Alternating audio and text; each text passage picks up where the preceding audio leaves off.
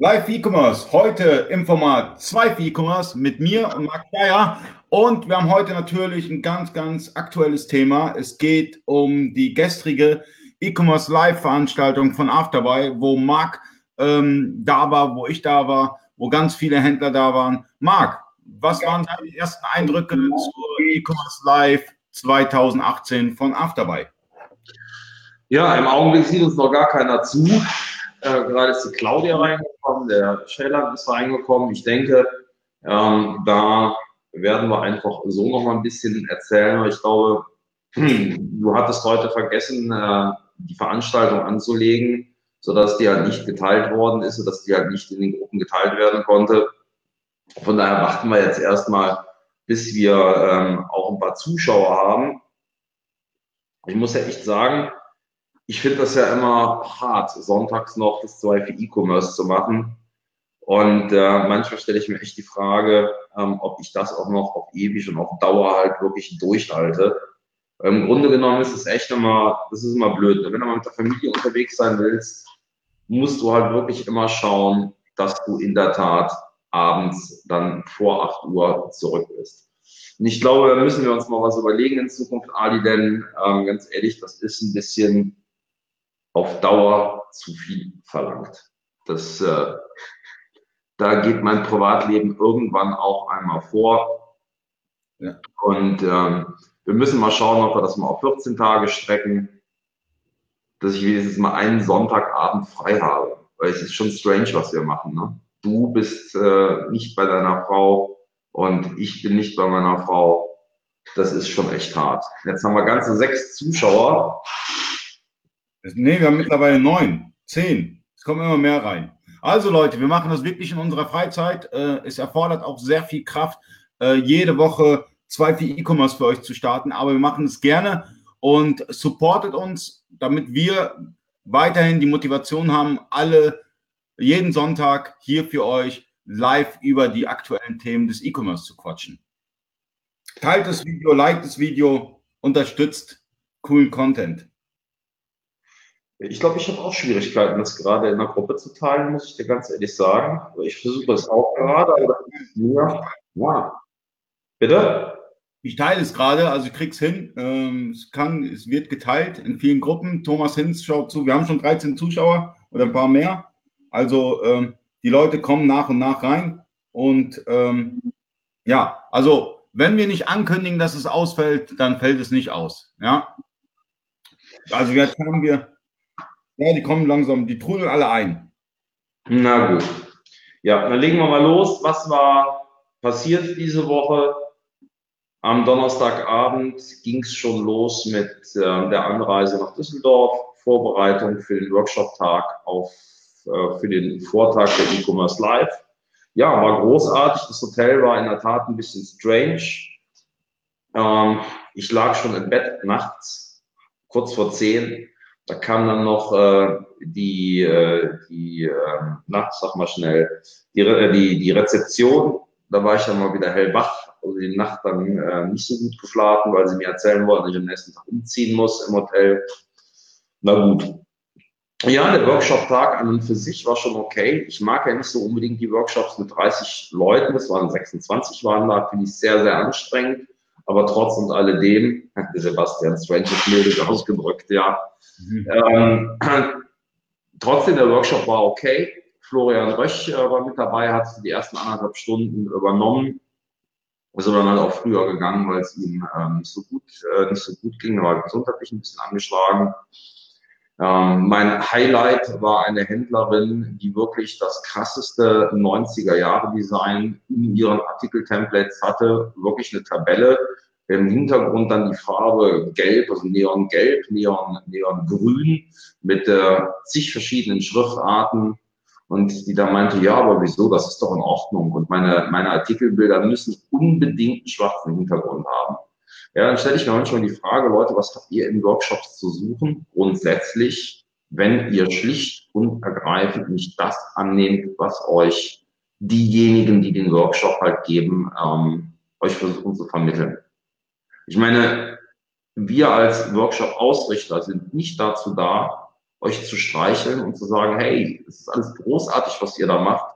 Ähm, euer Vertriebskanal taugt nichts und äh, ihr müsst noch das und das zusätzlich machen, dann läuft es. Nee, ihr habt meistens ein strukturelles, ein strategisches Problem, eine große Herausforderung, weswegen Dinge halt nicht funktionieren. Und wenn wir euch das sagen, dann meinen wir das gut. Und wenn ihr uns nicht traut, verstehen wir das. Kein Problem. Ihr müsst ja nicht eure 150.000 Artikel ändern und euch daraufhin anpassen. Relevant ist es, dass ihr zwei, drei, vier Artikel schnappt und es einfach mal so macht, wie wir es vorschlagen. Wenn wir Murks erzählen, wenn die Dinge, die wir euch vorschlagen, nicht funktionieren, dann habt ihr nichts verloren. Und das ist in meinen Augen ein ganz wichtiger Punkt. Ihr habt, oder viele der Teilnehmer jetzt aus der Gesamtheit der Workshops, ähm, haben große Herausforderungen, einfach mal zu akzeptieren, dass man auch einen anderen Weg gehen kann. Da kann man ja mal schauen, ob der erfolgreich ist. Ja, und eine Sache, die ich jetzt auch gelernt habe, die ich, ähm, eine Frage, die ich wichtig finde zu beantworten, ist, wie entwickle ich eine vernünftige Marktplatzstrategie? Das ist jetzt egal, welchen Marktplatz ich nehme. Es ist egal, ob wir von Amazon reden, eBay reden ähm, oder halt tatsächlich äh, mehrere Kanäle ansprechen wollen. Wie bekomme ich das strategisch gelöst, wenn ich beschränkte Ressourcen habe? Das, was ich feststelle, ist, dass die Händler dann teilweise okay schon so weit sind und sagen, ja, dann wollen wir das auch ändern. Wir haben ganz, ganz viel an Wissen mitgenommen, aber spätestens eine Woche später, ein paar Tage später, haben sie einfach die Schwierigkeit, ja, und wie setze ich das jetzt um? Wie kriege ich das gelöst mit meinen Ressourcen? Und wie kann ich das gegebenenfalls in eine vernünftige Strategie einbauen? Und ich bin mir sicher, dass das eine Frage ist, die man eigentlich unbedingt beantworten sollte. Und ich bin mir sicher, dass man hier auch ganz, ganz viel die Dienstleister mit ins Boot nehmen sollte, ins Boot nehmen muss. Viele Sachen lassen sich automatisieren, aber, und das ist dann auch eine klare äh, Dienstleisterkritik, viele Dienstleister, denen fehlt schlicht und ergreifend der Blick auf die Bedürfnisse der Händler. Und es ist egal, welche Dienstleister wir jetzt hier halt nehmen, die ähm, Bedürfnisse, sprich eine vernünftige Listingbearbeitung, ähm, eine vernünftige Keyword-Positionierung oder ein vernünftiges Keyword-Vorschlagwesen zu bestimmten Produkten wird faktisch nicht in den Systemen angeboten. Ich finde es zum Beispiel schrecklich. Im Grunde genommen ist es technisch für jeden umsetzbar, wenn du eine ERN hast.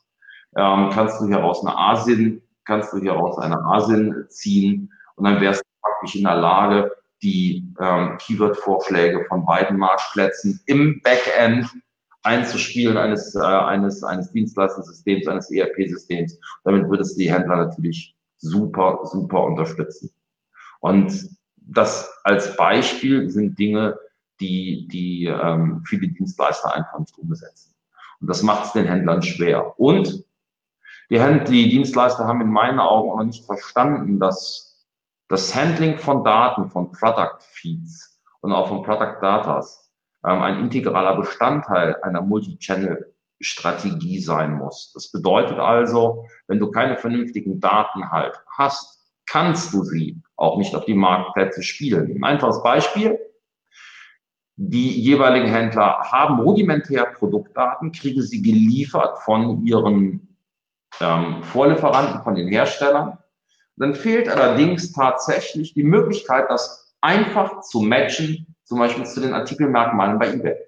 Dieser Match fehlt. Was passiert in der Konsequenz? In der Konsequenz spielen dann viele Händler die Artikeldaten in der Produktdetailseite, also im, in, in der eigentlichen ähm, Artikelbeschreibung und lassen tatsächlich denn dann die Artikelmerkmale unausgefüllt.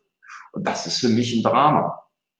Ähm, dann denke ich mir, das verwundert mich auch, dass, ähm, da müsste ich dich mal fragen, du kennst mehr ERP-Systeme als ich. Für mich, mich wundert es immer, dass ERP-System Benutzer so klassische Fehler machen, wie weiß wird als Artikel, als Filtermerkmal, als Artikelmerkmal von eBay vorgegeben, mit SZ geschrieben. Die Händler schreiben es mit SS. Es ist klar, dass das nicht funktioniert. Ich denke allerdings auch, dass die Dienstleister innerhalb ihrer Prozesse, innerhalb des Listing Flows ganz, ganz viele gute Hinweise geben könnten, was Usability angeht, was Filtermerkmale angeht. Du hast dann zum Beispiel ein nur braun angeboten. Oder dann ist ein schlechtes Beispiel. Du hast beige angeboten und einer nennt es dann Eierfarben. Das, das passt da nicht. Du wirst dann einfach nicht gefunden. Du verlierst an Sichtbarkeit.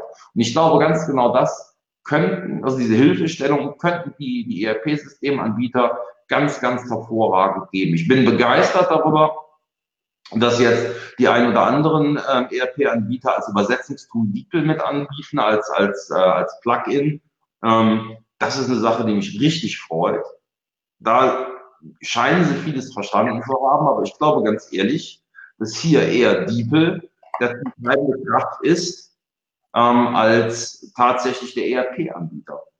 Und da muss ich ganz ehrlich sagen, tue ich mir ein bisschen schwer mit. Also die Dienstleister müssen, und das ähm, finde ich wichtig, mehr, noch mehr aus der Händlerperspektive die Bedürfnisse erkennen, wie sie ähm, optimal ihre Sachen bespielen können. Das ist dann, glaube ich, halt.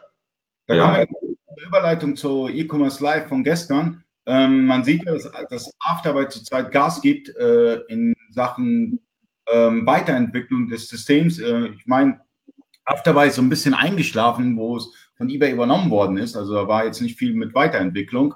Und seit 2016 hat ja jetzt Valentin Schütt wieder das Ruder übernommen. Und man merkt, äh, da wird Gas gegeben. Ja, ich kann das jetzt gar nicht noch nicht mal so unbedingt kommentieren, weil ich habe die Keynote bedauerlicherweise von, von Valentin und Dalia nicht mitbekommen. Ähm, da kann ich jetzt noch nicht mal was zu sagen. Also den Stand der Dinge bei, bei Afterbuy kenne ich nicht. Ähm, das ist aber dann auch eher meiner, meiner Aufmerksamkeit geschuldet. Ich kenne halt auch von allen anderen ähm, ERP-Anbietern nicht den, äh, den, Stand, den Stand der Dinge. Aber ja, äh, selbstverständlich. Ich meine, die ERP-Anbieter müssen miteinander oder gegeneinander mehr für die Händler machen und mehr Features halt auch tatsächlich äh, entwickeln, die das Leben leicht machen. Ich äh, hätte mir gewünscht, dass alle Systemanbieter wesentlich mehr halt auch in Amazon SEO oder in äh, eBay SEO äh, Features investiert hätten, aber da gibt so richtig Überzeugendes und vollständig Durchdachtes ähm, leider nichts. Ich meine, klar, das sind unterschiedliche Ansätze. Mir wäre es ja schon geholfen oder ich fände es ja schon großartig, wenn man eine vernünftige PIM-Funktionalität äh, hätte. Das heißt, eine Produktinformationsmanagement-System-Funktionalität. Ähm, da ist mir jetzt einer bekannt, der demnächst eins integrieren wird. Da bin ich ja schon richtig glücklich drüber. Aber vom Kern her, ähm, ja, äh, die meisten Händler wenn sie denn eine PIM-Funktionalität wünschen, arbeiten mit Excel. Und das ist eigentlich schon oldschool. Ja, sehr oldschool. Ja, spannend war noch, ähm, dass, äh, und auch die Konsequenzen, die daraus erwachsen sind, dass so ein Bug passiert ist bei Amazon am Donnerstagabend. Ähm, Hallo Valentin, du siehst auch zu, ähm, sagte der Christian, äh, Christian Kellen, dass viele Amazon-Accounts mit Altdaten überspielt worden sind und dass hier heraus natürlich die Sichtbarkeit der betroffenen Accounts und damit auch die Sales richtig in den Keller gegangen sind. Ein wichtiger Punkt, den ähm, Christian angemerkt hatte, dass es für ihn ja so ein bisschen für Fassungslosigkeit gesorgt hat, dass so wenig Händler in der Tat ähm, den die Flat-File-Datei sich auf ihren Rechner gezogen haben, der ihnen äh, eine Art Backup-Möglichkeit, der eben die Backup-Möglichkeit wäre. Das Problem, was Amazon dort produziert hat, ist damit behoben worden oder wäre damit zu beheben gewesen, wenn die Händler dann ihren, ihren Backup-File gespielt hätten. Und also den Flat-File. Und ähm, ja, das vielleicht auch noch für alle, die zuschauen, wenn ihr äh, euch keinen Flat-File gezogen habt, zieht ihn, so unwahrscheinlich es auch ist, aber manchmal passieren auch Amazon-Fehler. Und diese Fehler sind dramatisch, denn die haben halt zur Konsequenz, dass äh, wenn es schief läuft, es euch mördermäßig äh, Umsatz äh, kosten kann. Ja, großes Feedback abends äh, vom, vom Workshop, das war unisono, ähm, waren alle zufrieden mit den Workshops. Ich musste ein bisschen Kritik einstecken. Ich hatte, glaube ich, zweimal, zwei oder drei Leute haben mich kritisiert wegen meiner etwas forschen und äh, direkten Art. Die kenne ich, also nebenbei. Ja, ja, das ist okay. Ich habe auch keine Schwierigkeit damit. Ich meine, ähm, ich stehe auf dem Standpunkt, dass diese direkte und auch unverblümte Art ähm, mein Ding ist. So bin ich nun einmal. So kriege ich selber auch gerne mal ab. Also er, ist, er ist nicht so böse, wie er immer tut. Also, also. Ich will nur spielen. Ja. Nee, nee, ich bin nicht, nee, ganz ehrlich, ich bin nicht böse, aber mir, mir, mir, ich will es auch nicht verharmlosen. Das Problem ist, ähm, ja, der Ronald, der lacht, der hat die auch abgekriegt. ähm, ja, aber ich will es auch nicht, ich will es einfach auch nicht verschönern. Und ähm, ich möchte schon die Dramatik deutlich machen, wie schlecht und unprofessionell manche Händler ähm, unterwegs sind. Das ist mir halt auch ein wichtiges Anliegen. Und ich meine, am Ende des Tages möchte ich natürlich, dass das gerne besser machen. Nein, aber ansonsten ähm, war das Feedback von, ähm, was ich von allen Workshops äh, aufnehmen konnte, sehr, sehr gut. Wir hatten dann die Formenveranstaltung. Der ähm, Sebastian Feuster hat halt seinen ähm, Stammtisch gemacht. Ich fand so insgesamt die Teilnahme am Stammtisch ein bisschen reduziert. Der Raum, der war extremst stickig und ähm, sehr, sehr heiß, als dann alle Essen serviert waren. Also ich habe richtig, richtig äh, geschwitzt. Also ich hätte mir gewünscht, dass vielleicht ein bisschen mehr Raum zur Verfügung gestanden hätte. Und naja, es immer so, die Getränkegläser waren verflucht lange, lange leer. Auch da hätte, wäre es schön gewesen, äh, dass ein bisschen mehr Personal da gewesen war. Aber insgesamt war es ein schöner, schöner Abend. Auch mal wieder alte Händler getroffen. Johannes Lange, auch äh, Special Service, der auch im Automotive-Bereich immer noch aktiv ist. Mich richtig gefreut, äh, ihn zu sehen. Ja, mit den Workshop-Teilnehmern das eine oder andere vertieft. Das war klasse. Also es hat mir richtig, hat, äh, hat mich richtig gefreut. Das Hotel an und für sich, ja, das war eine Herausforderung. Aber okay, das äh, scheint wohl so, das ist, das gehört wohl, glaube ich, einfach zur Art dabei, dass die Hotels eine Herausforderung sind. Ja, was ich jetzt interessant fand, ist, ähm, die hatten ja auch einen Stand gehabt mit Pick und Pack. Ähm, dort wird äh, seitens Afterbuy auch nachgelegt, so wie ich es gesehen habe. Heißt, äh, man kann jetzt mit Afterbuy auch Picklisten erstellen und eine, ähm, ich glaube, im Beta-Stadium. Ähm, so eine kleine Lagerverwaltung hat man jetzt bei ähm, Afterbuy. Falls es einen Händler gibt, der äh, die, die, die Pick-und-Pack-Funktion von Afterbuy nutzt, äh, gerne mal melden, gerne mal drüber sprechen. Finde ich persönlich sehr interessant. Habe ich auch gehört. Ähm, muss ich aber ganz ehrlich sagen, scheint mir noch ein bisschen zu früh zu sein, dass, äh, dass der Valentin damit an den Markt gegangen ist. Ähm, das, was ich an Funktionalität gehört hatte, ist, dass du einem Artikel nur einen einzigen Lagerort zuordnen kannst. Ich kann nicht sagen, ob es richtig oder falsch ist. Aber ähm, zumindest aus der, aus der Perspektive, aus der heraus ich gehandelt habe, ähm, ist es halt sehr, sehr wichtig, dass du ähm, halt mehrere Lager auf die hinterlegen kannst. Ne? Wenn du jetzt eine große Masse an Artikeln hast, dann blockierst du dir schon mal drei, vier Lager auf. Das ist der eine Punkt. Der andere Punkt ist, du ähm, hast dann irgendwann mal frei, die Lagerorte, und willst sie dann halt, äh, oder willst du erweitern oder halt Lagerverdichtung. Großartig finde ich auf jeden Fall, dass er damit angefangen hat. Großartig finde ich auch, ähm, dass er das halt als integralen Bestandteil seiner, seiner, seiner Software ansieht. Und äh, ja, ich würde mir wünschen, dass daran weiterentwickelt äh, werden wird und ähm, dass äh, halt die notwendigen Funktionalitäten halt auch äh, tatsächlich ähm, tatsächlich kommen. Ja. Also ich habe da ein paar Kritikpunkte, also die kann ich ja öffentlich äußern. Ich habe mir das angeschaut, das Pick und Pack. Was mir so ein bisschen fehlt, ist, äh, die haben ja auch eine rollende Kommissionierung, ja. Und ähm, was natürlich super wäre, wenn, wenn man Volumen eingeben würde für die Boxen, ja, dass man beispielsweise, ich meine, ich habe jetzt äh, eine Multi-Order und dann äh, so kleine Boxen, auf einmal kommt ein Sperrgutartikel und den kann ich nicht in die Box legen, weil ich letztendlich der Box, bei der Box nicht definieren kann, ähm, wie viel Volumen sie eigentlich äh, äh, äh, fassen kann. Ja, so Dinge zum Beispiel. Also da muss, da muss noch ein bisschen was nachkommen. Ja, Und dann denke ich, ist es auch ganz interessant für den einen oder anderen Händler. Natürlich ist er jetzt damit rausgegangen, hat gezeigt, hey, ähm, wir haben jetzt die Pick-and-Pack-Funktion, die muss noch ein bisschen verfeinert werden und dann denke ich mir, ist es auch ein interessantes Feature. Ja, freut mich auch sehr, dass er damit, dass er damit äh, angefangen hat. Ja, die Meral, Meral ist das richtig ausgesprochen, äh, ähm, äh, Ali? Meral als Vorname. Ja, klar. Meral. Auch zu. Das ist eine fantastische Händlerin. Es ist unfassbar, mit welcher Professionalität und ähm, auch auf welchem Level sie äh, ihren Onlinehandel äh, Handel betreibt. Also für mich war es eine wahre, wahre Freude. Sie war in München seinerzeit bei mir im, ähm, im äh, Workshop dabei. Das war ähm, für mich eine richtige Bereicherung.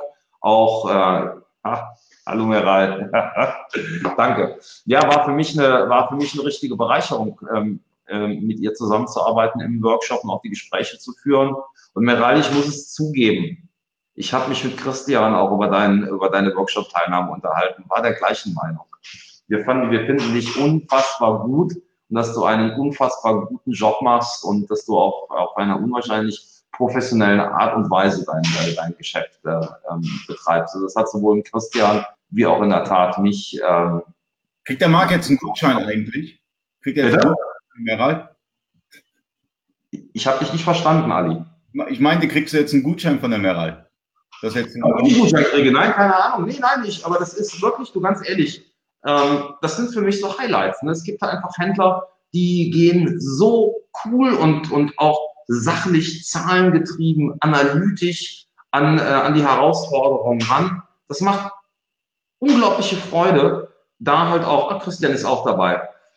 Äh, Christian, ich habe gerade erzählt, äh, dass wir beide uns über den Miral unterhalten haben und wir sehr, ähm, ja, uns sehr darüber gefreut haben, wie sie, äh, wie sie an äh, ihre Sachen äh, rangeht. Das hat, wenn ich dich richtig verstanden habe, beeindruckt und mich äh, ja auch.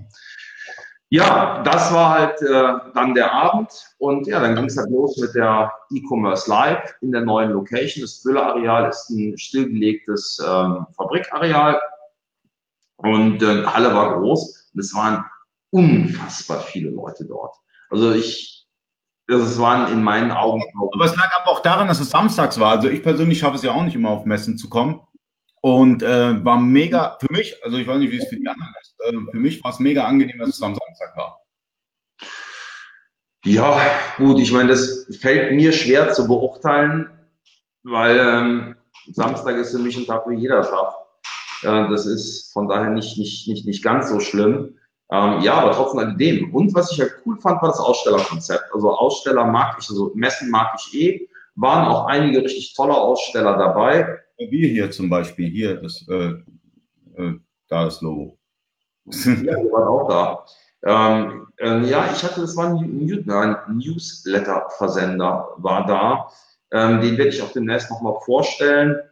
Ähm, der hat wohl ein ganz interessantes Preismodell im Gegensatz zu Newsletter to, uh, to Go und, und Mail, Mailchimp. Das sind dann also so eine Wettbewerber, der macht das halt relativ klasse. Ja, ich fand es auch gut, dass einige Agenturen dabei waren. Du warst dabei.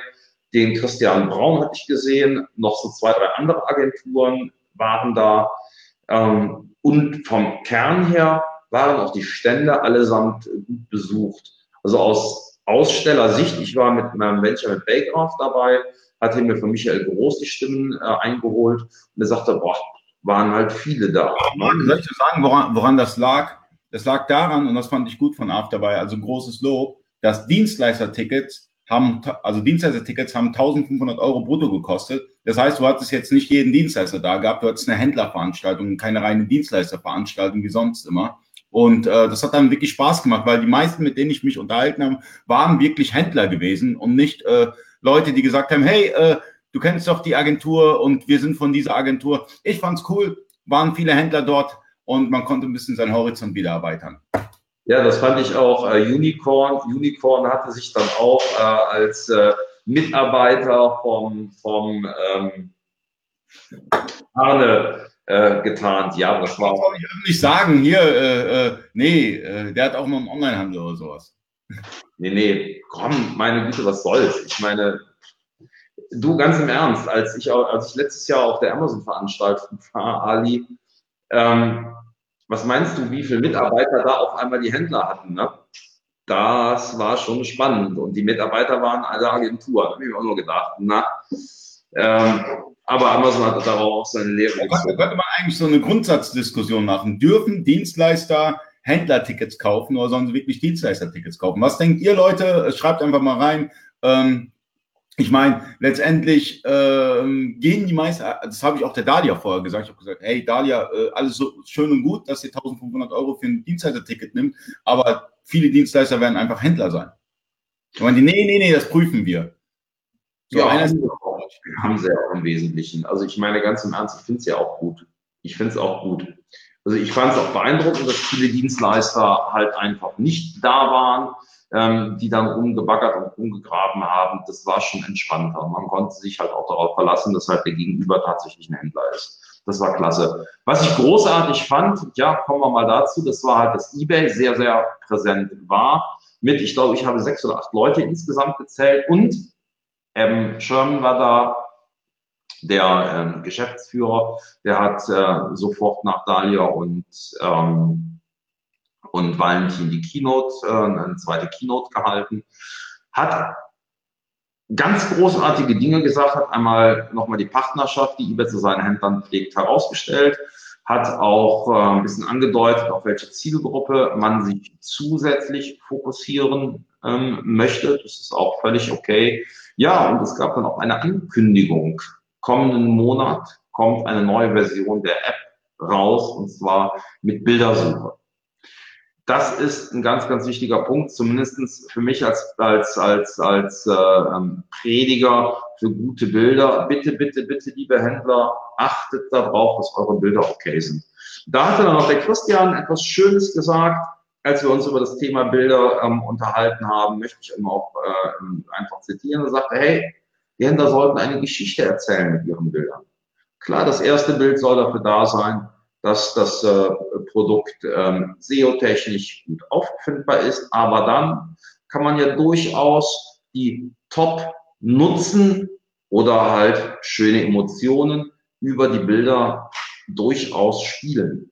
Und ich denke, das ist ein Ding, was viele Händler noch nicht so richtig im Griff haben. Und da freue ich mich im Übrigen auch, jetzt kommt Werbung, am 22.01. auf der ähm, eBay Seller Konferenz, am 22.01.2019 auf der eBay Seller Konferenz wird es für alle Händler, das ist inkludiert, einen zwei Stunden Workshop geben, der wird mehrmals an dem Tag stattfinden, äh, mit einem Produktfotografen, wie ihr Produktfotos machen könnt. Und, und das war für mich ein ganz wichtiger Punkt, das Equipment, das Fotoequipment wird sich der Produktfotograf alles auf eBay zusammenkaufen und es wird nicht mehr als 200 Euro kosten. Das ist ein ganz wichtiger Punkt. Es muss günstig sein und es müssen ähm, echt gute Fotos bei rumkommen. Das ist mir ein wichtiger Punkt und da habe ich den äh, Mohammed äh, Al-Hakim ähm, gewinnen können dafür, deswegen kann ich ihn auch schon ankündigen. Äh, er wird da mit einem eigenen Stand. Nimmst du immer so schwierige Namen? Ja, du mal ganz im Ernst, aber der hat, der, der Mohammed äh, hat halt auch bei mir einen E-Mail-Workshop, einen SEO-Workshop gemacht und äh, im Workshop schon selbst hat er so fantastische Sachen und auch auf einem unwahrscheinlich coolen Kenntnislevel. Er hat es, glaube ich, gelernt oder hat es studiert, ich weiß es nicht. Hat er ganz, ganz äh, spannende Sachen halt gesagt. Hat er dann ja auch ein paar äh, Videos bei mir in die Wortfiltergruppe reingespielt und ganz im Ernst, ähm, why not? Er kann's und ähm, der kriegt von mir einen Stand kostenlos das ist auch kein Ding, weil mir es da wirklich darum geht, das ist eine geile Sache, das muss und sollte man einfach den, den, äh, den Händlern auch beibringen können, weil ganz ehrlich, ähm, wenn ich es schaffe an dem Tag, was ich hoffe, äh, gehe ich auch mal in seinen Workshop, weil ich kann Produktfotos auch nicht. Muss ich ja ganz ehrlich sagen. Also ich finde es eine ganz, ganz wichtige Sache. Ja, ähm, das aber halt dazu, es kommt die äh, Bildersuche in der App kommt kommenden Monat und kommender Monat heißt Oktober. Und ich weiß auch, ähm, aber das kann ich leider noch nicht sagen, nächste Woche wird es auch noch eine ganz großartige Ankündigung geben. Eine Hammer. Die Leute wieder heiß. Hör doch mal auf, die Leute heiß zu machen. Hm. Mach sie verrückt, die, haben, die bekommen schlaflose Nächte. Da kommt irgend so ein dickes Ding von Ebay. Ja, das hören wir jetzt seit Wochen und nächste Woche soll es rauskommen. Und die Leute hören jetzt gespannt zu, wollen, eine, wollen so eine Insider-Info und du, du kommst nicht raus damit. Du kommst ja, einfach nicht raus. Du machst du, ich, ich weiß das, was kommt, das darf ich sagen. Ich darf nicht sagen, was kommt. Was ähm, kommt denn? Ich darf, bitte was? Was kommt denn? Oder kann, kannst du nicht ein bisschen, wie soll ich sagen, ein paar Tipps geben? Oder so wärmer, wärmer, kälter, kälter? Irgendwas? Nee. Du ganz im Ernst, ähm, ich finde das großartig. Ähm, das muss ich auch ganz ehrlich sagen, ähm, dass äh, eBay sich so sehr den Händlern öffnet oder vielen Händlern öffnet. Ich meine, die Frankfurter Gruppe als Beispiel weiß natürlich auch Bescheid. Ähm, was eBay rausbringt, nicht die Frankfurter Gruppe, eBay. Was bringt eBay nächste Woche raus? Ja, das kann ich dir nicht. sagen. alle wissen hier. Nein, vergiss das mal. Nein. Sieh's doch bitte mal. Ich weiß auch. Ali, seh es doch mal anders.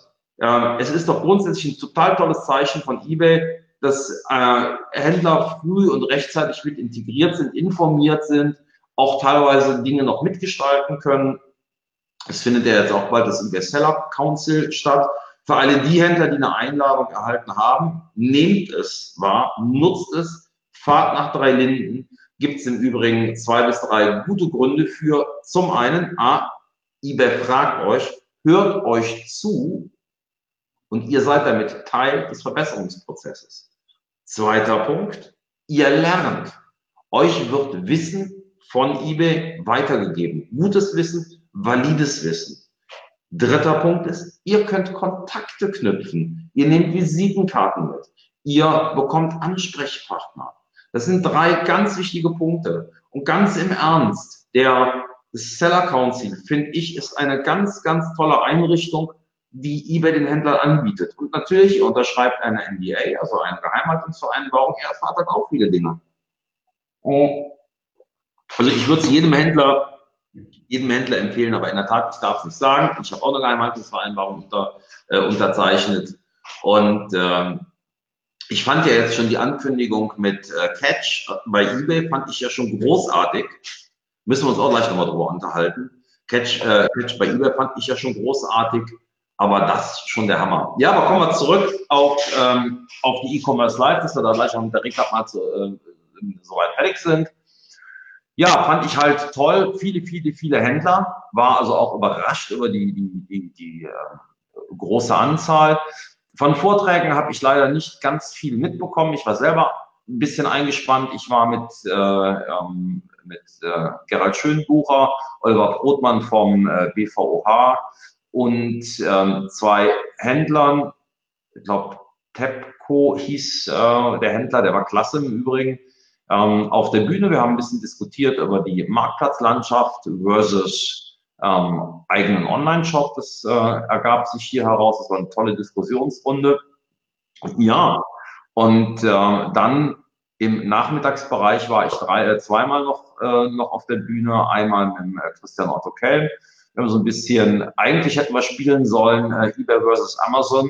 Und ich glaube, wahrgenommen worden ist es dann eigentlich, dass wir versucht haben, die Händler ein bisschen aufzurütteln und ihnen ein bisschen ja, Professionalität versucht haben aufzuzeigen und insbesondere halt auch mal ein bisschen gespielt haben, dass äh, eBay wirklich eine großartige, ein großartiger ein Artikel zu verkaufen. Ja, und dann habe ich am Schluss noch meinen Blackhead-Vortrag gehalten.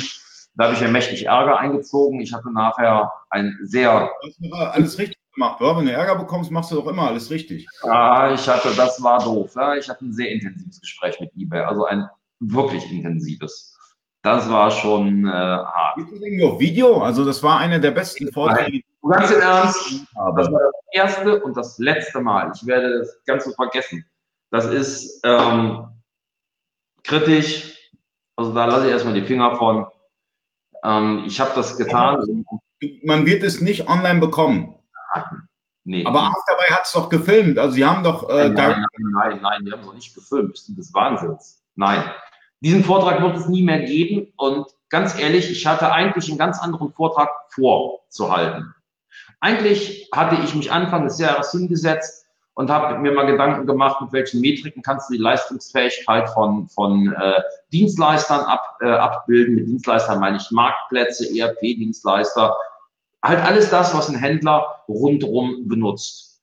Und hier heraus wollte ich dann eine, ähm, eine kleine Studie veröffentlichen, die den Händler zentral in der Mitte stell, stellt und ähm, ich wollte meine These be- oder widerlegt, äh, widerlegt sehen, die denn dann aussagt, dass der Händler im Prinzip immer derjenige ist, der in den Arsch gekniffen ist. Du leistest nach vorne hin vorgegeben durch die, durch die ganzen ähm, Marktplatz, TOS und Grundsätze, dass du eine fette, eine unfassbar fette Serviceleistung erbringen musst. Und die solltest du ja eigentlich nach hinten wiedergegeben finden, weil du zahlst die Dienstleister ja. Und es ist ja schon strange, dass die Dienstleister hinter dir, die dich supporten sollen, servicetechnisch dir als Kunden und in deren Mittelpunkt solltest du ja gerade stehen, einfach wesentlich schlechter sind. Das ist eine Sache, die fuckt mich immer noch total ab. Und das ist egal, ob es jetzt ein, ein Amazon ist, die Amazon gegenüber ihren Händlern reagiert, ein, ein, ein eBay ist oder sonst wer. Es gibt kaum. Ja, aber ganz, ganz im Ernst, äh, der Support wird outgesourced nach äh, Indien und sonst wo überall hin. Und äh, ich meine, also jetzt letztens hatte ich wieder den Fall gehabt, äh, Amazon-Suspendierung, soll ich jetzt meinen Maßnahmenplan auf Deutsch schreiben oder auf Englisch, liest eh ein Inder. Ähm, was sagst du denn dazu, Marc? Also mal kurz mal eine Exkursion sollte man immer auf Englisch schreiben, weil äh, ich glaube, die Amazon-Mitarbeiter sehen äh, einen deutschen Text rein in Google Translator auf ab in Englisch und dann vielleicht noch mal in Hindi und dann lesen die das und dann verstehen die natürlich nichts mehr. Nein, da verstehst du, da kann, da will ich jetzt auch nichts, äh, nichts Genaues zu sagen. Ähm, das Routing der POAS ist eigentlich in Muttersprache unter normalen, also in, unter normalen äh, Meinst du wirklich? Also ich habe schon Antworten von Amazon gesehen, die waren jenseits von Gut und Böse. Das war ganz klar. Ich, weiß das. Ja, aber meine, das ist egal, komm, lass mal. Das ist äh, das okay. geht ja, ähm, aus der Richtung heraus äh, von meinem Vortrag. Ähm, da lasse ich ganz ehrlich. Ja, ich will ein bisschen rauskitzeln, das merkst du. Ich will ein bisschen rauskitzeln, aber du, du lässt. Ali, Ali, Ali, der Punkt ist der im Nachgang betrachtet war es ein Fehler, dass ich den Black Hat Vortrag gehalten habe. Da positioniere ich mich ganz klar und deutlich. Diesen Ärger muss ich mir nicht antun. Ähm, das hätte ich nicht, das hätte ich nicht tun müssen. Und das fuchst mich ein bisschen. Sage ich dir ganz ehrlich. Ähm, das ist ein Fehler wie, wie, wie zu schnell Auto fahren. Das machst du immer und immer wieder. Nee, mit Sicherheit nicht. Du glaub mir, ich habe eine Lernkurve. Es wird von mir keinen Black Hat Vortrag mehr geben. Ich fand es spannend, mich selber damit mal wieder auseinanderzusetzen. Spannend mal auch darüber nachzudenken, unter welchen Risiken die Händler halt einfach stehen und um einfach mal das abschließend auch zu sagen, die Händler sind angreifbar. Dann haben, dann haben letztendlich alle Pech gehabt, die jetzt nicht auf der E-Commerce Live von Afterbuy waren.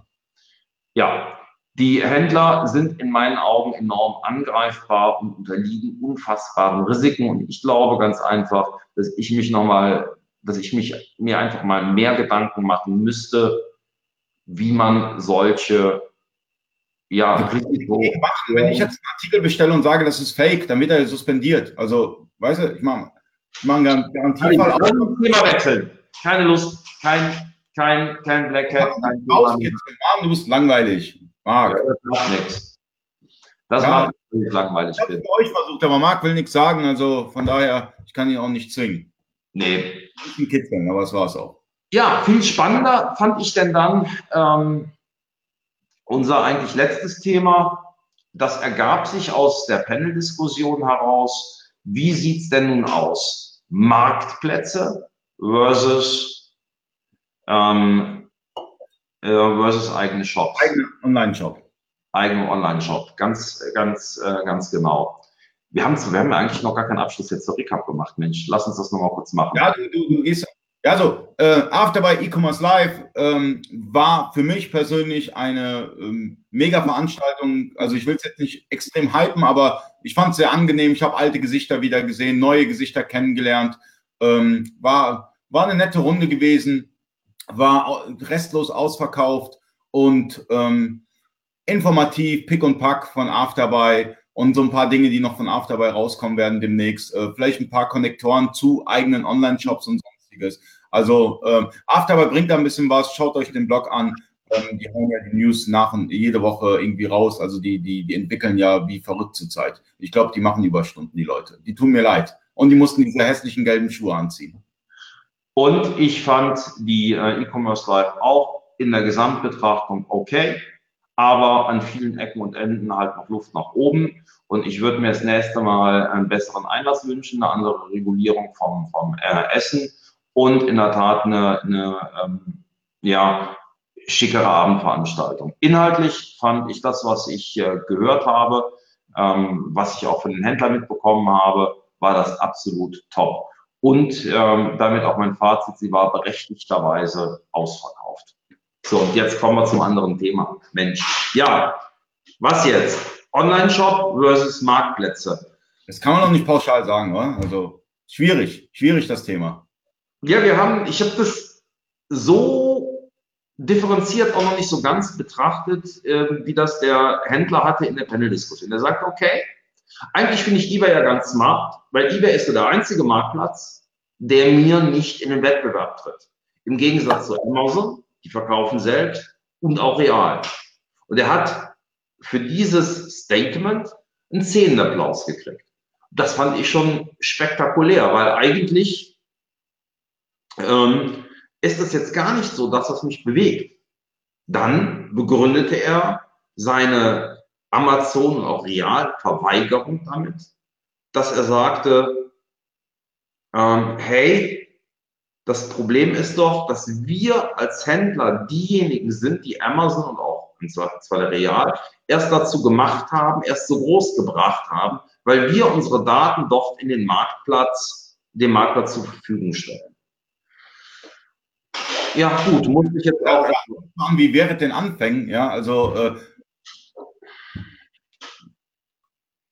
mm. ist schon big, ein Big Player, man kann nichts mehr gegen machen. Also ob die jetzt einen oder einen Händler mehr oder weniger haben, ähm, ich glaube, der Zug ist eh abgefahren, Leute. Das hättet ihr euch vor ein paar Jahren mal überlegen sollen, ob ihr auf Amazon verkauft. Warum? Warum? Ähm, die Frage, die Frage, die Frage ist die, oder andersrum. Im Prinzip erstmal die, die, die Datengetriebenheit, das ist das datengetriebene Argument, da sage ich ganz ehrlich. Braucht Amazon überhaupt eure Daten? Braucht Amazon eure Daten, um herauszufinden, Du hast eine Alexa, oder? Ja, super, jetzt hast du sie angeschmissen.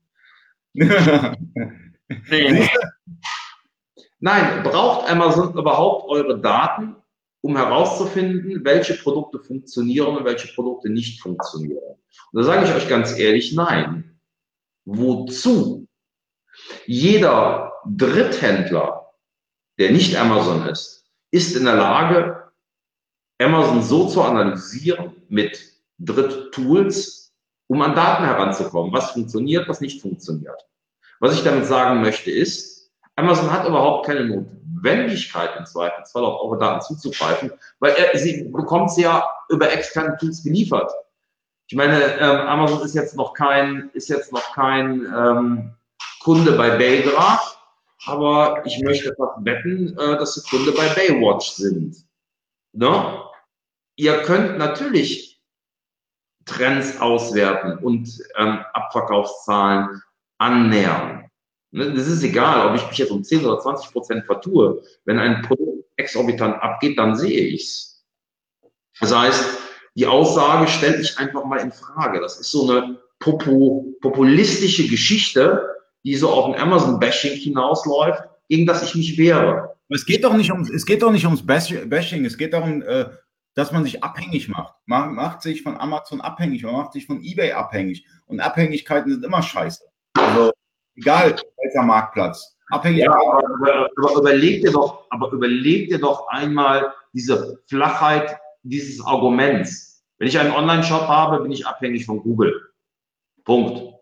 Wenn ich ein Ladengeschäft habe, bin ich von meinem Vermieter abhängig und ich bin davon abhängig, dass ich eine Kundenfrequenz habe. Das ist ja Abhängigkeit verteilen. Du musst ja nicht nur äh, auf ein Pferd setzen. Ja, du kannst ja, und das ist das Gute im E-Commerce, du brauchst nicht nur Amazon, du kannst eBay nutzen, einen Online-Shop, äh, äh, internationalisieren mit tausend Marktplätzen. Du hast ja viele Möglichkeiten. Ja, du musst ja nicht nur auf Amazon verkaufen. Da bin ich bei dir. Das ist ja jetzt die Frage, ob das, äh, ob das das Allheilmittel ist und wie das Allheilmittel umgesetzt wird. Das Allheilmittel ist, eine vernünftige Brand aufzubauen oder, oder, oder über sein Business mal ein paar Gedanken zu machen. Das ist natürlich das Allheilmittel, ja. Also das Allheilmittel ist nicht. Ist das so? Einfach ERNs hochschmeißen und sagen, ich habe jetzt einen Artikel aufgeschaltet, sondern es geht darum, ähm, sich Gedanken zu machen, ähm, was läuft denn äh, nächstes Jahr, ja, und, und, und wie beschaffe ich das und wie, wie kann ich wettbewerbsfähig sein, ja, und wie baue ich eine Brand auf? Das sind viel wichtigere Themen. Brandbuilding, da macht sich kaum jemand Gedanken, ja. Ali, tut mir leid. Das ist auch nicht das Allheilmittel. Ich weiß nicht, was du da denkst. Damit, damit würdest du jedem Retailer erzählen, dass er einen Fehler macht. Nein, das, das damit, damit erzählst du. Der Retail, der Wiederverkäufer muss ja bei, äh, bei der Vororder ein Gespür dafür haben. Also der muss ja ein guter Einkäufer sein und ein Gespür haben, was könnte denn laufen. Das heißt, man muss sich ein paar Gedanken machen. Egal, ob man jetzt Wiederverkäufer ist und man geht auf eine Vororder und bestellt sich Ware für die ja, nächste. Aber wir reden doch hier genau darum, um diese Gedanken herauszufinden. Ich weiß jetzt gar nicht, was du da erzählst. Du erzählst jetzt, es gibt eine Masterlösung, die es faktisch nicht gibt und ein Retailer ist ein Wiederverkäufer. Man sollte sich nicht abhängig von einem Marktplatz machen. Das ist das Einzige, was ich sage. Ich sage, mach dich nicht abhängig von einem einzigen fucking Marktplatz. Einverstanden. Das ist die Frage, ob das, die Allheil, ob das das Allheilmittel ist. Das ist ja die Frage. Eine Glaskugel wäre das Allheilmittel, aber haben wir beide nicht. Das weiß ich nicht. Ali, das ist das, was ich diskutieren möchte, mit dir herausarbeiten möchte. Nur ich sehe es halt eben nicht so eindimensional, wie du es siehst, dass du grundsätzlich sagst, ja, okay, mach dich nicht abhängig. Super, wenn das so einfach wäre. Und so einfach ist es aber nicht, Ali. Es geht doch jetzt grundsätzlich erstmal darum, verkaufe ich über Marktplätze, über welche Marktplätze verkaufe ich, sind meine Produkte dazu geeignet oder investiere ich von vornherein in einen eigenen Shop? Womit fange ich an? Wo priorisiere ich mich drauf? Bin ich überhaupt in der Lage, mich auf alles gleich zu priorisieren? Und da möchte ich gerne mal die Argumente, die ich wahrgenommen habe, die bei den Händlern einen großen Anklang gefunden haben, aufgrund des Szenenapplauses, möchte ich einfach mal sukzessive abklappern, weil ich finde das also in der Tat eine ganz wesentliche Frage. Eine enorm wesentliche Frage. Ich denke zum einen nicht, dass Amazon die Daten braucht. Ich glaube auch ehrlich gesagt nicht, dass ein Real die Daten braucht. Die sind groß genug beide, dass sie mittels selbstgestrickter oder eingekaufter Tools hervorragend die Produkttrends abdecken können. Ich denke, dass Marktplätze wie Real, wie Otto, wie auch äh, ein Amazon vom Kern her eigene Sortimentslücken versuchen zu decken, äh, zu, zu, zu schließen, um somit für den Verbraucher eine erhöhte Attraktivität darzustellen. Das ist für mich ein wesentlicher Punkt. Das ist halt der Win, den die Marktplätze haben. Auf der einen Seite. Der anderen Seite kassieren und generieren sie natürlich auch in einem hohen Maße Gebühreneinnahmen. Und das ist im Grunde genommen ein weitergedachtes Modell der Supermärkte. Wie funktionieren Supermärkte? Wie funktioniert ein Edeka, ein Lidl, ein Aldi? Du mietest dir Regalfläche. Je prominenter du bist mit deiner Regalfläche, desto, Fläche, desto mehr Geld bezahlst du. Das, was äh, ähm, Product Ads sind, sind tatsächlich Stellplätze in den ähm, Supermärkten. Diese sind ja in der Regel sehr identisch aufgebaut, wenig individualisiert. Ich glaube, Edeka macht da noch eine Ausnahme. Ja, und dann hast du natürlich auch der jeweiligen Supermarktketten die Eigenmarken. Die Eigenmarken stehen selbstverständlich in der Nähe der Hauptprodukte. Genauso jetzt wie bei Amazon, wahrscheinlich ähnlich wie bei Real. Also von daher ist dieses Marktplatzkonzept völlig okay. Und jetzt sei mal Nutella, jetzt sei mal Mars, Twix oder wie auch immer, dann müsstest du jetzt quasi sagen, okay, ich will nicht mehr in Supermärkten verkaufen, weil ich mich doch abhängig mache. Hm, weiß ich nicht. Jetzt würdest du das Argument übertragen, okay, die Supermärkte lassen mich nur ins Regal, damit sie meine Abverkaufszahlen sehen. Ich könnte, ich könnte da direkt ein Gegenargument bringen. Ja, also Adidas. Adidas vergrault ihre eigenen Wiederverkäufer. Ja, die sagen, hey, ist mir egal, ob, Adi, ob du jetzt Adidas noch verkaufst oder nicht. Ich gehe selber an den Endkunden dran. Das macht Adidas und macht eigene Stores. Ja, das kriegt ein Mars und ein Twix nicht hin, aber es kriegt ein Adidas hin. Definitiv. Warum kann Adidas machen und warum macht das Adidas? Das ist eine sich entwickelnde ähm, eine sich entwickelnde ähm, ähm, äh, konzeptionelle Strategie, D2C, Direct to Customer. Es gibt eine Studie, die 2016 herausgekommen ist, die besagt, dass 52 Prozent des äh, Konsumgüterwachstums durch, ähm, durch D2C-Konzepte bis 2020 oder 2023, weiß ich nicht ganz genau, zustande kommen. Selbstverständlich. Was ist der Hintergrund? Das könnte zum einen ein wirtschaftlicher sein. Du schaltest einen Teilnehmer in der Wertschöpfungskette aus. Das heißt, du hast günstigere Konditionen. Aber was noch wesentlich wichtiger ist, du hast eine komplette Steuerung. Du bist nicht mehr darauf angewiesen, dass der oder du, du, du umgehst das Risiko, dass der Händler Bock missbaut. Du schließt aus, dass er ein Nike daneben stehen hat. Du hast halt wirklich eine wesentlich höhere Kontrolle über deine Marke. Du hast eine wesentlich höhere Kontrolle über die Beratungsqualität. Und das sind in meinen Augen halt Dinge, die durchaus wichtiger sind, weil der Hersteller lernt, okay, direkt können wir es auch und können was besser. Aber das ist eine andere Geschichte. Kann, kann sich natürlich nicht jeder leisten, aber kommen wir wieder zurück zu unserer ähm, Marktplatzfrage versus Shop. Wo fange ich an? Ich würde keinem, keinem Händler raten, jemals mit einem eigenen Online-Shop sofort an den Start zu gehen. Ja, weil du den Traffic nicht hast.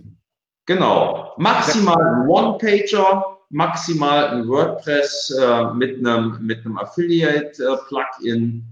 Okay, was ich dann nachher für Kampagnen nutzen kann. Warum parallel aufbauen? Weil Google braucht auch ein bisschen, bis, bis alles indexiert wird. Also warum das nicht parallel aufbauen? Natürlich setzt du deine Priorität auf Amazon beispielsweise, weil du da den Traffic hast, aber parallel musst du ja auch den Shop aufbauen, weil der Shop muss ja auch vernünftig auf gewisse Keywords ranken und du könntest ja parallel schon mal anfangen, Content zu produzieren. Ich finde, das kann auch parallel laufen. Nein, kann es nicht weil du die Ressource nicht hast.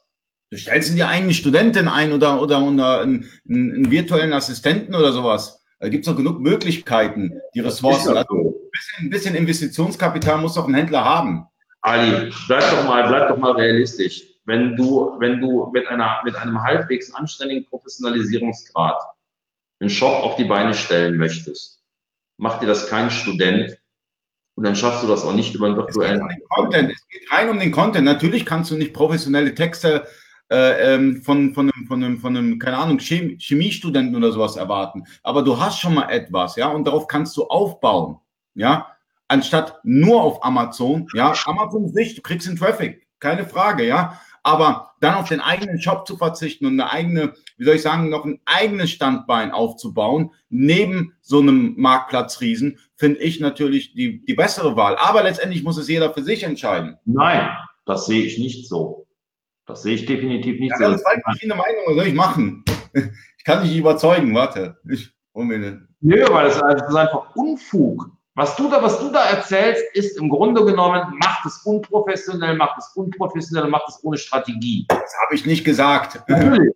Ich habe gesagt, nicht gesagt, legt eure Priorität auf Amazon, ja, da habt ihr mehr Traffic, aber baut parallel einen Shop auf. Und wenn ihr die Ressourcen und, und, und, und, und das Geld und so weiter nicht habt, dann beginnt Step by Step. Ich habe schon Shops gesehen, die waren, keine Ahnung, das waren Jimdo-Shops und sonstige, also weit entfernt von professionell aber diese Shops haben verkauft und haben immer mehr verkauft und dann hat man skaliert zu dem nächsten Shop-System, zu Shopware oder Gambio oder JTL-Shop oder wie auch immer, ja, weil dieser Jimdo-Shop auf einmal richtig viel Umsatz generiert hat, ja. Und, der, und ich habe sehr, sehr viele Shops gesehen, die mega unprofessionell sind, die aber verkaufen wie verrückt. Und da kann Warum? ich dir mal Beispiele zeigen. Warum? Ich weiß es nicht. Ich habe keine Glaskugel. Das wäre aber genau der wichtige Punkt herauszufinden, warum. Warum scheitern viele Shops? Ich denke, es liegt an der Historie.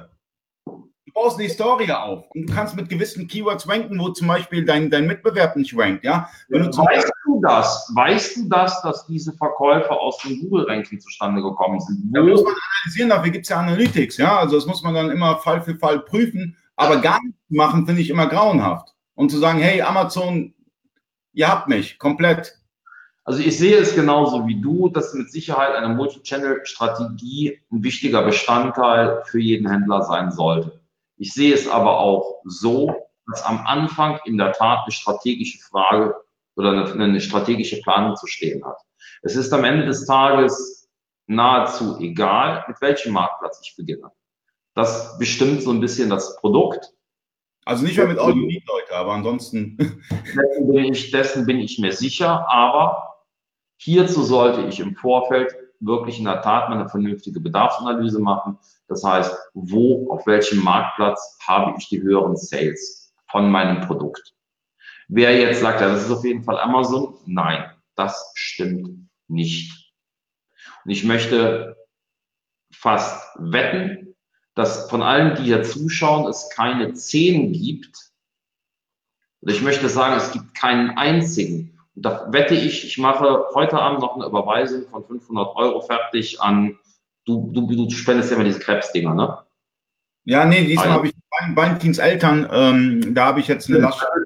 Multiple Sklerose, sehr gut. Mache ich heute noch eine Spende von 500 Euro fertig, wenn es einen einzigen Händler unter den Zuschauern gibt, der mir sofort sagen kann, seine Produktgruppe bei eBay versus seine Produktgruppe äh, gegen Amazon, was sind da die Umsätze über die Wettbewerber hinaus? Diese Frage stellen sich die wenigsten. In meinen Workshops 100 Teilnehmer oder über 100 Teilnehmer mittlerweile. Kein einziger konnte mir das sagen. Woran liegt das, Marc? Woran liegt das? Da kommen wir ja, und da will ich ja drauf hinaus. Ihr müsst, solltet unbedingt strategisch planen. Es, ihr seid gute Händler. Ihr könnt gut einkaufen. Ihr habt vielleicht auch ein großartiges Gefühl für ein, für ein Brandbuilding. Ihr seid kreativ. Aber die technischen Verständnisse, welche Leistungskennzahlen benötigt ihr? Wie, mit welchen Tools kann ich irgendetwas auswerten? Sprich, was brauche ich auch? Wie stehe ich im Verhältnis zum Markt? Wie ist auf meinem Produkt ja, mal, ich verkaufe eine Knoblauchpresse auf eBay und ich verkaufe eine auf Amazon. Wie viel Marktanteil habe ich denn unter allen Knoblauchpressen, die verkauft werden im Monat? Wo bin ich da angesiedelt? Das sind wichtige Dinge, die ihr euch fragen solltet, die ihr auch vorher in der Tat euch. Intelligence, wa?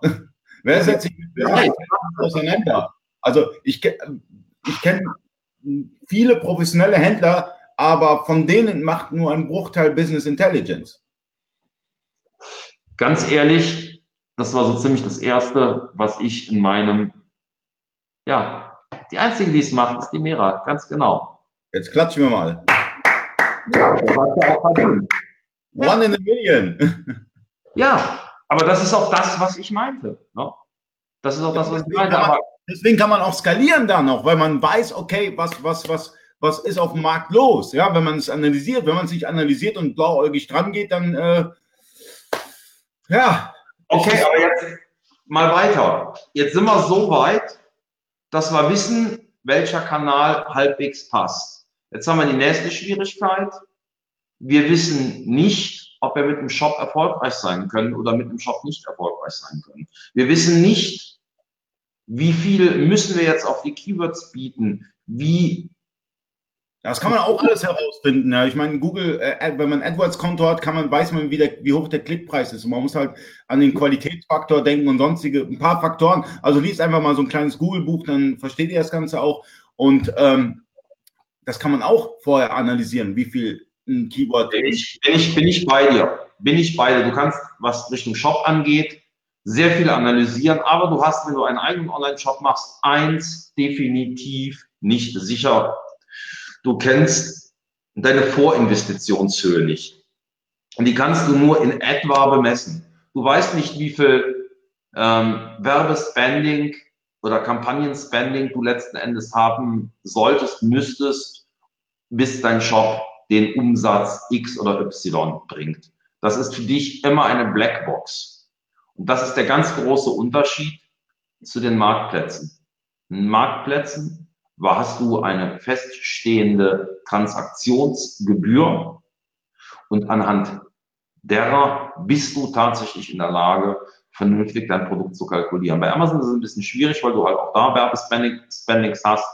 Aber ähm, da hatte der Christian Kelm das auch so richtig schön gesagt, was nützt dir das, äh, die beste Sichtbarkeit? Wenn du ein schlechtes Produkt hast, dann hast du halt die Sichtbarkeit in einem schlechten Produkt und es wird nicht verkauft ähm, oder wahrscheinlich verkauft. Das heißt, du hast äh, schlechten, schlechten, äh, schlechten Akkus. Punkt ist aber der, dass du eins hast auf den Marktplätzen, Verbraucher. Um die musst du dich nicht zu kümmern, du hast Besucher. Das heißt, für mich sind Marktplätze der ideale Ort, um überhaupt zu starten mit seinen Produkten. Es gibt keinen Ort, der besser ist, wo du wirklich in der Lage bist, herauszufinden, geht mein Produkt, geht mein Produkt nicht. Und ich denke mir, dass es ein wichtiger Punkt ist, dass du darauf starten solltest. Und ich glaube auch nicht, dass es gut ist, dass man auf allen Marktplätzen startet. Man sollte sich auf eine Marktplatzstrategie zurechtlegen. Man sollte sich überlegen, welchen Marktplatz fange ich als erstes an, als zweites an und wie professionalisiere ich meine Marktplatzauftritte. Ich bin bei jedem, der sagt, wenn er noch einen One-Pager hat, bei äh, ähm, äh, über WordPress, meinetwegen auch noch mal ein Plugin, wenn der eine Marktplatz mal abrauft, kann man Traffic aus dem Shop durchaus auf den anderen ähm, umleiten. Das ist keine Schwierigkeit und eine Kauffunktion ist im Zweifelsfalle auch im, äh, implementiert. Und ja, man kann auch zumindest WordPress ermöglicht es einem, oder mit WordPress ist es relativ einfach, SEO zu betreiben. Ähm, also sehe ich jedenfalls aus meinem Blog, mein Blog läuft unter WordPress, ähm, denke ich mir, das ist eine gute Lösung. Aber versteift euch nicht, versteift euch nicht auf einen Online-Shop. Stellt den sehr weit hinten an und seht eher zu, dass ihr die Kanäle, die ihr bedient, vernünftig bedient.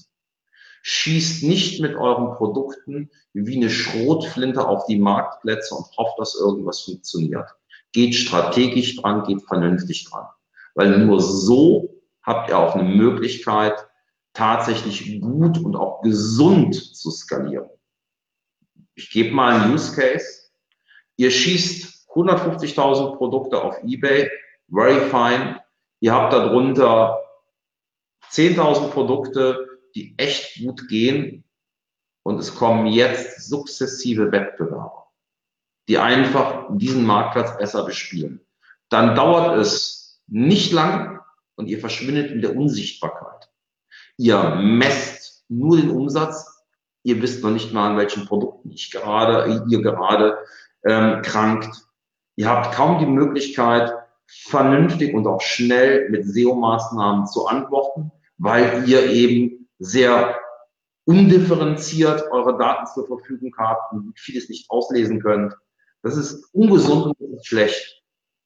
Und das bringt viele Händler in der Tat, wenn sie dann dann beginnen zu skalieren, äh, in große, große Schwierigkeiten. Ich habe ganz aber, aber Marc, es gibt Händler, also ich, ich, ich, äh, ich führe ja eine Agentur und äh, manchmal bekomme ich Anfragen von New ähm, die dann halt herausgefunden haben im Internet, dass man Dropshipping betreiben kann. Dann waren sie, haben sie irgendwie gesucht, Dropshipping, äh, ähm, Namensergänzung oder wie auch immer, ja, haben dann so ein Datenfeed von 100, 200.000 Artikeln, hauen die alle direkt auf Amazon, merken irgendwann mal, dass sie keine Marge haben, äh, können die Artikel auch nicht vernünftig ähm, bearbeiten, weil halt die Masse da ist. Da hast du ein Mann-Unternehmen mit 200.000 Artikeln äh, auf Amazon. Ähm, man muss den Leuten auch, wie soll ich sagen, ähm, es wird ihnen auch ein Stück weit auch zu einfach gemacht, ja. Ähm, ja, hier macht Dropshipping und hier auf Amazon einfach mit der ERN und, und es läuft schon alles. Und die Leute machen sich ja keine vernünftigen Gedanken. Aber auch wenn sie auf den Messen sind, ja, wenn ich dann mit den verschiedenen Marktplätzen rede,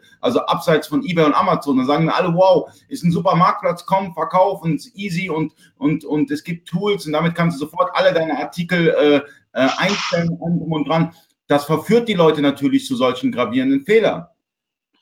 Nun ja, da sind wir im Prinzip jetzt auch schon fast beim Abschluss. Ähm, Ali, am Ende des Tages bedeutet es, dass der Unternehmer selbstständig ist und das nur, weil er sich die ganzen Kurse der ähm, nicht erfolgreichen Händler anhört, also sprich der ganzen Get Quick Rich Fraktion, heißt es ja nun nicht, ähm, dass er sein Gehirn ausschalten muss. Ich ja. meine, dann sollte jeder letztendlich ihre Kurse, ja, dann siehst du das auf, auf, auf Facebook mit, mit, mit Werbung, keine Ahnung, hier mit 500 Euro mein Kurs und äh, mach Dropshipping oder äh, fang an mit, äh, mit, mit, mit Knoblauchpressen und, und mit meinem Kurs wirst du äh, erfolgreich. Natürlich, wenn du, wenn du den, den E-Commerce-Business jetzt nicht kennst, ich meine, du bist ein alter Hase, aber für jemanden, der das E-Commerce-Business nicht kennt, dann denkt sich, wow, geil, im Internet kann ich Geld verdienen, leicht verdientes Geld im Internet und springt darauf an. Und äh, solche Leute, und deswegen haben wir doch dieses Format, dieses Sonntagsformat, damit wir die Leute ein bisschen sensibilisieren zu solchen Themen.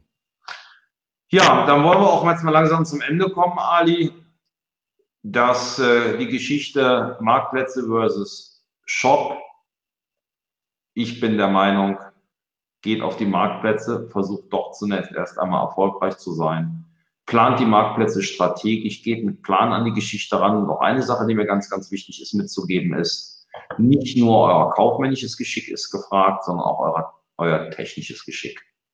Seid so versiert, dass ihr nicht selbst programmieren könnt, aber dass ihr in der Lage seid, vernünftig einen Agenturauftrag zu vergeben oder aber wenn ihr einen Entwickler einstellt, dass ihr mit ihm auf Augenhöhe kommunizieren könnt. Das ist ein ganz, ganz wichtiger Punkt. Und ja, wir haben Viertel nach neun, Ali, äh, Viertel, Entschuldigung, wir haben fünf nach neun. Ähm, ja, lass uns den Sonntag ausklingen. Du hast ein Schlusswort.